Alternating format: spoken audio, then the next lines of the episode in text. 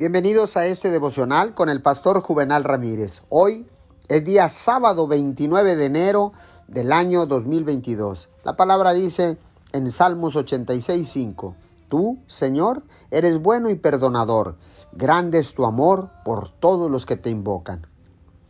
En nuestras relaciones con nuestros padres o con otras personas es posible que hayamos tenido que actuar de cierta manera para ganar su amor, pero el amor de Dios no es así.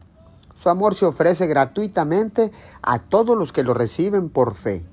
Aunque Dios se enoja ante el pecado, la maldad y el mal, no es un Dios enojón. Dios odia el pecado, pero ama a los pecadores. Él es bueno y está listo para perdonar. Es abundante en misericordia y lleno de bondad amorosa. Dios nunca se dará por vencido con nosotros y continuará trabajando con nosotros para lograr un cambio positivo en nuestras vidas.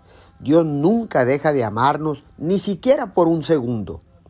Nos encuentra justo donde estamos y nos ayuda a llegar a donde necesitamos llegar. Señor, gracias por tu gran amor, porque sabemos que nunca te niegas a dejarnos solos, perdidos y abandonados en el pecado.